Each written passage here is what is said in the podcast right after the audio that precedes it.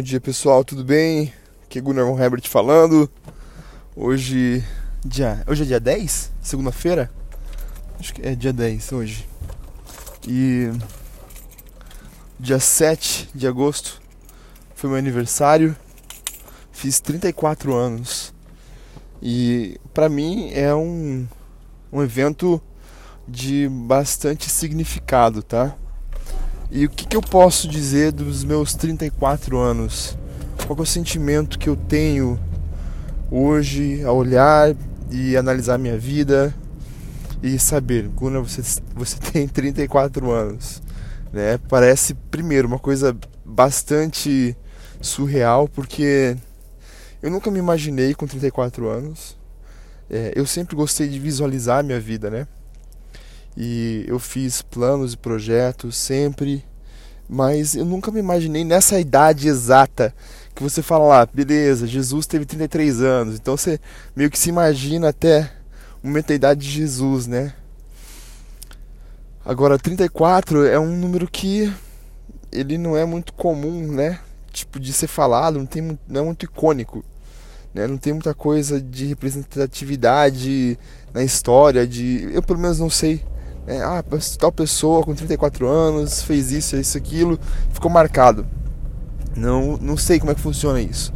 É, mas o que eu sei é que eu estou com 34 anos e o meu primeiro sentimento é de gratidão a Deus, é de muita alegria, porque até aqui o Senhor nos tem mantido de pé e se eu posso definir em uma palavra algo que para mim faz muito sentido ao fazer uma análise desse tempo, é, seria a palavra maturidade.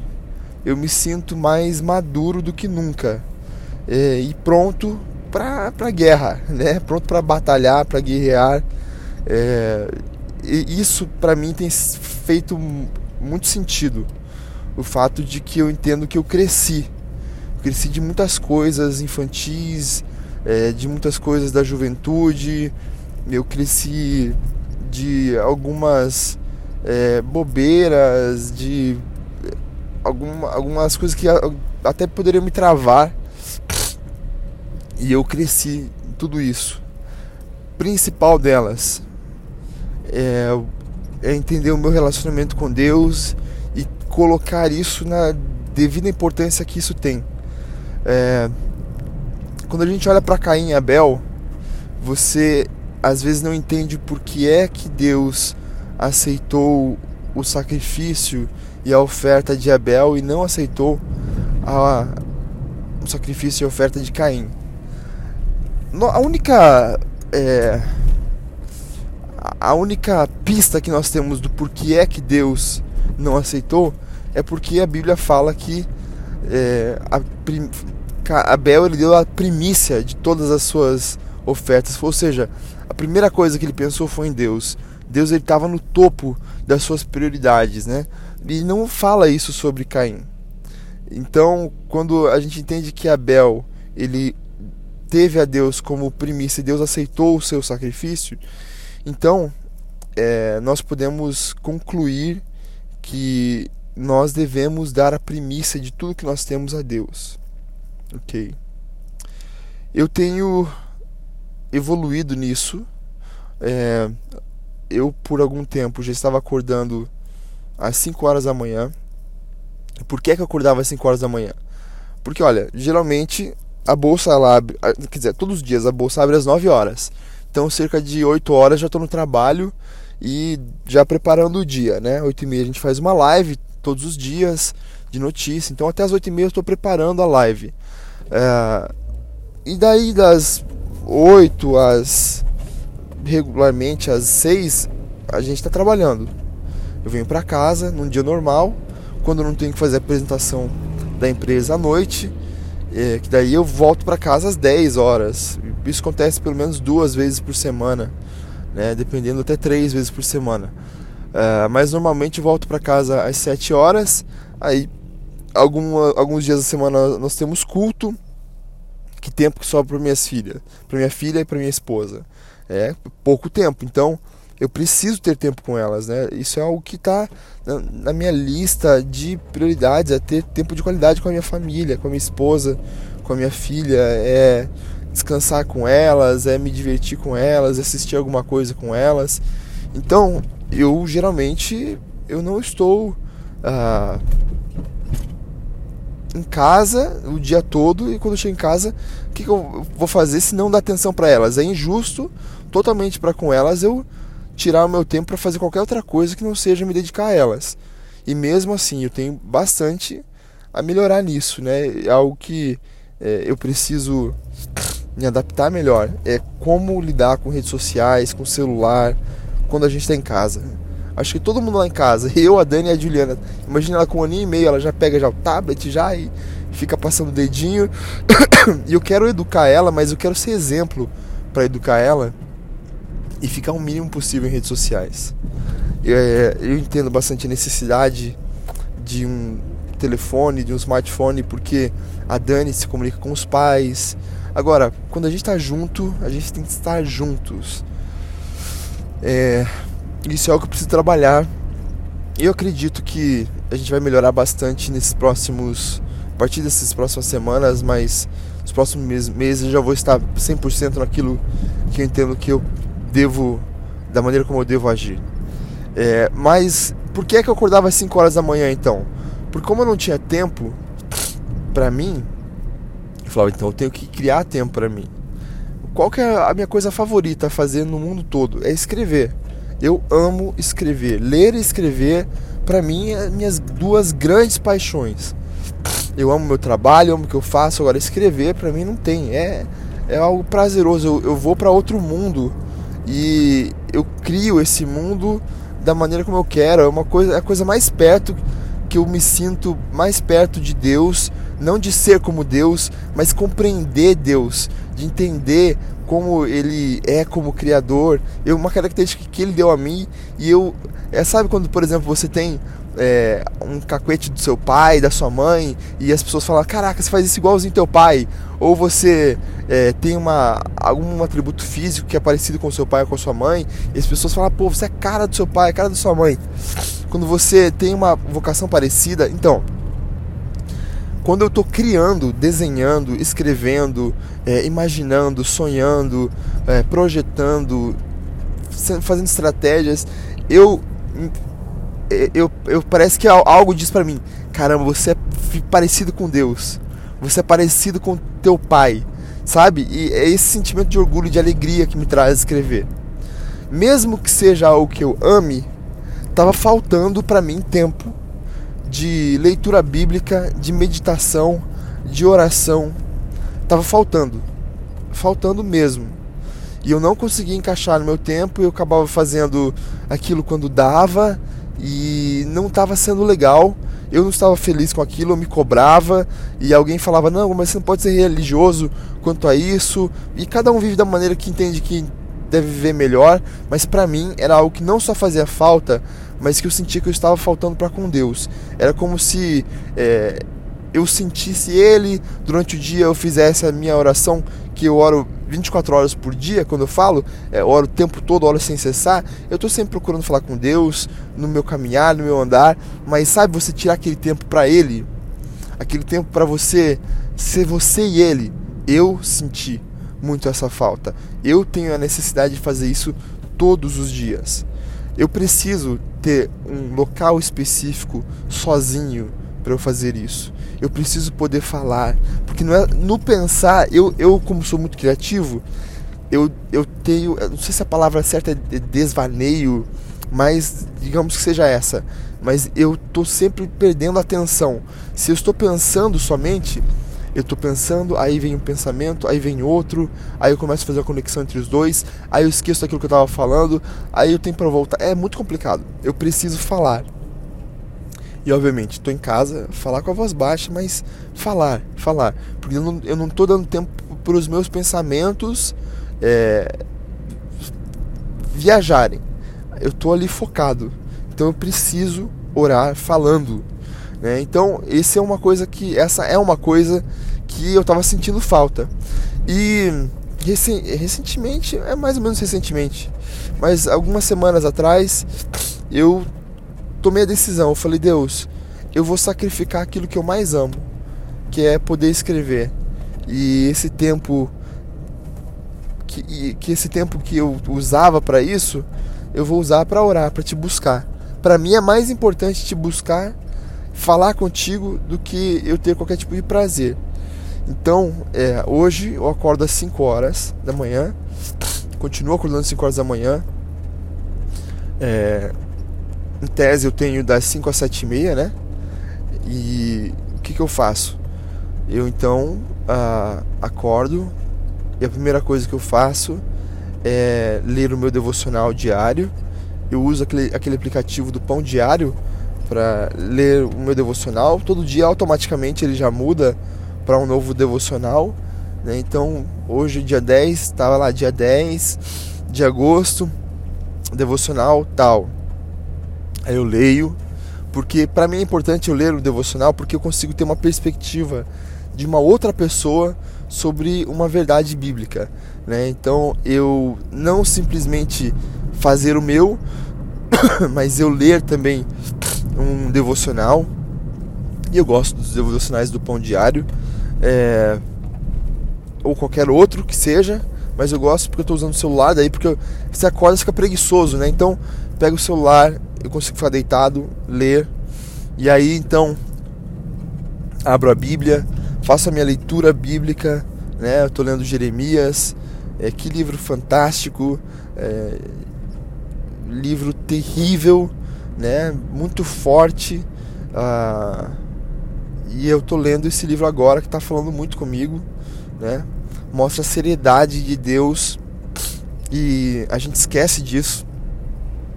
A gente às vezes é tentado a tratar Deus como bobo, né? é, como sua misericórdia, abusar da sua misericórdia.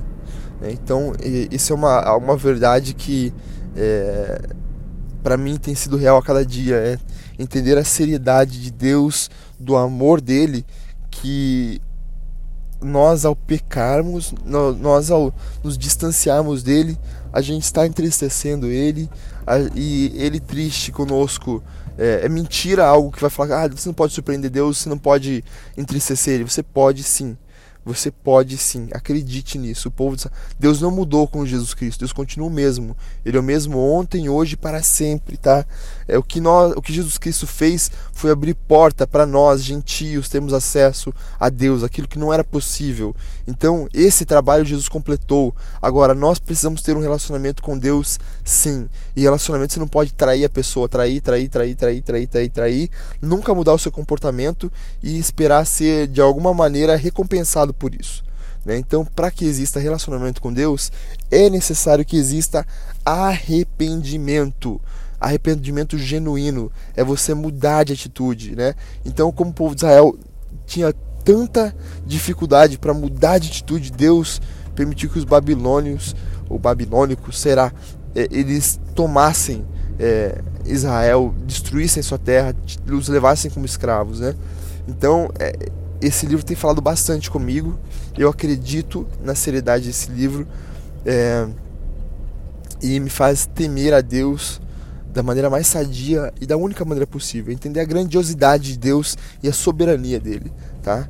É, e se isso não te leva a ter tremor a Deus, então você provavelmente tem algum problema de dissociação com a realidade né? Porque se você entende que existe algo superior, infinitamente superior a você, mais forte que você, que tem todo o poder em suas mãos e você não tem temor algum sobre isso, é, tem algum problema real, né? Aí na sua vida. É, conceitos que foram implantados, mentirosos, seja lá o que for. Deus ele é amor sim, mas nós ao reconhecermos a grandeza de Deus, existe um grande sentimento de temor que vem sobre nós e essa é a coisa mais natural do mundo, tá? Então eu leio a Bíblia. Depois eu saio da minha cama e eu vou para a sala, eu me ajoelho e oro. E aí eu falo com Deus. E tem sido momentos maravilhosos. É, eu entendo que são momentos de eu voltar a uma essência que eu sei que eu tenho, que eu sei que é minha, que é uma essência de adorador, uma essência de intercessor, né? uma essência de relacionamento com Deus verdadeiramente, onde Eu falo e ele me escuta, e ele fala e eu o escuto, e o próximo passo é eu obedecer então, né, suas leis e os seus mandamentos, tá? É, diários para mim, tá bom? Então, isso tem eu estou usando esse tempo, eu amadureci nesse tempo quanto ao meu relacionamento com Deus e para mim foi a coisa mais importante, né? Eu acredito que eu tenho é, muito a melhorar como gestor ainda. Estou formando uma equipe ainda. O meu sonho para 2021 é ter uma equipe autônoma da Bravo Capital, né? Então, é, eu acredito que isso vai acontecer. Eu vou ser cada vez mais intencional sobre isso, mas é algo que precisa acontecer, né? é, eu ser intencional sobre isso. Ah, bom, e outra coisa, eu em 10 anos eu, eu adquiri peso. Pô, você olha pra mim, eu tenho, eu tenho 86 quilos. Então, não é que eu sou um balofo, né? Mas eu sei que eu tô, tô acima do peso, meu peso ideal. Eu acredito que meu peso ideal ele seja 75 quilos, né? No máximo 80, mas aí de puro músculo né? Eu acredito que menos. Acho que 75 é um peso que eu tô feliz. Já tentei ir pra academia, não consigo, não gosto de ir pra academia. É, eu tô começando, já comecei a jogar tênis, né? Terceira semana de tênis já. É, tô gostando pra caramba, mas é uma vez por semana. E aí, o que, que você faz com os outros dias? Eu não tenho tempo para correr. De volta, ainda não, eu não desenvolvi um tempo para correr. Em casa, eu não posso fazer exercício que faça barulho para acordar minha família. Eu prezo pelo sono delas, eu quero que elas descansem, tá? É, e aí, então, eu comecei a fazer algo hoje. Cara, que pra mim tem sido. Foi gostoso, na moral, vou te falar. Comecei a fazer yoga, né? Yoga é um negócio silencioso. E antes que você que me segue, pô, você não é crente, não tem nada a ver. Nesse sentido, eu não tô fazendo nada de budista religioso. É um exercício de alongamento e relaxamento. Cara, que pra mim tem, eu tô assim muito travado. E pra mim tem sido muito bom. Hoje o exercício, caramba, foi a primeira aula de yoga, é, eu fiz em casa, baixei um aplicativo. O aplicativo tem lá uma mulher narrando com uma musiquinha de fundo, falando o que você fazer. Daí tem um vídeo mostrando a posição que você tem que fazer e de alongamento, tal, e relaxamento. E olha, difícil de escrever o quão legal foi. Difícil de escrever mesmo. De eu saber assim, pô, eu senti, né? Dor. Eu senti, não foi algo fácil, mas ao mesmo tempo, o tanto que eu me senti relaxado depois é, disso, não tem realmente muito o que descrever. É muito, muito bom mesmo para mim, para minha realidade. Porque é aquilo que eu posso fazer agora, tá? Então, dentro das minhas possibilidades, aquilo que eu posso fazer agora, então, é, eu começar a me exercitar e eu vou fazer isso todos os dias, é algo que para mim é maravilhoso, de verdade, porque para mim faltava isso eu precisava me exercitar diariamente, cuidar do meu corpo melhor. Eu preciso parar de tomar refrigerante, é uma coisa que não consegui ainda, né? É, eu tenho que encontrar menos prazer na comida diária, né? Para que quando eu como algo especial seja realmente especial. Então, é, tem, tem algumas coisas assim que eu preciso amadurecer, mas nas essenciais eu acredito que eu estou num bom caminho eu acredito que estou num bom caminho mesmo. Qual que é a questão de, pô, por que você está falando? Ah, primeira coisa, o podcast é meu. Outra coisa, poxa vida, se você ouvir aquilo que eu estou falando e você começar a refletir sobre a sua própria vida, pode ser que você tenha alguma evolução, né? E você tem que se permitir evoluir. Primeiro, você gosta de me ouvir? Se você está aqui, é porque você gosta de me ouvir. Que bom, né? De alguma maneira a gente se encontrou e você achou eu de alguma maneira relevante, né? Aquilo que eu tenho que falar para você relevante.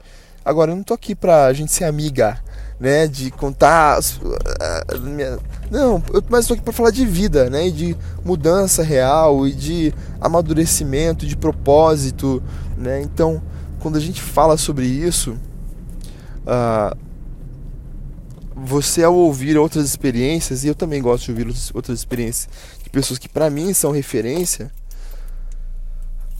você tem uma perspectiva nova de vida, né? Então, pessoal, é isso, tá? Acabei de chegar aqui no escritório, bora trabalhar. Hoje mesmo eu vou postar esse é, esse podcast, pode ficar tranquilo, né? Hoje é segunda-feira é, e que você possa ter uma ótima semana, tá bom? Deus te abençoe.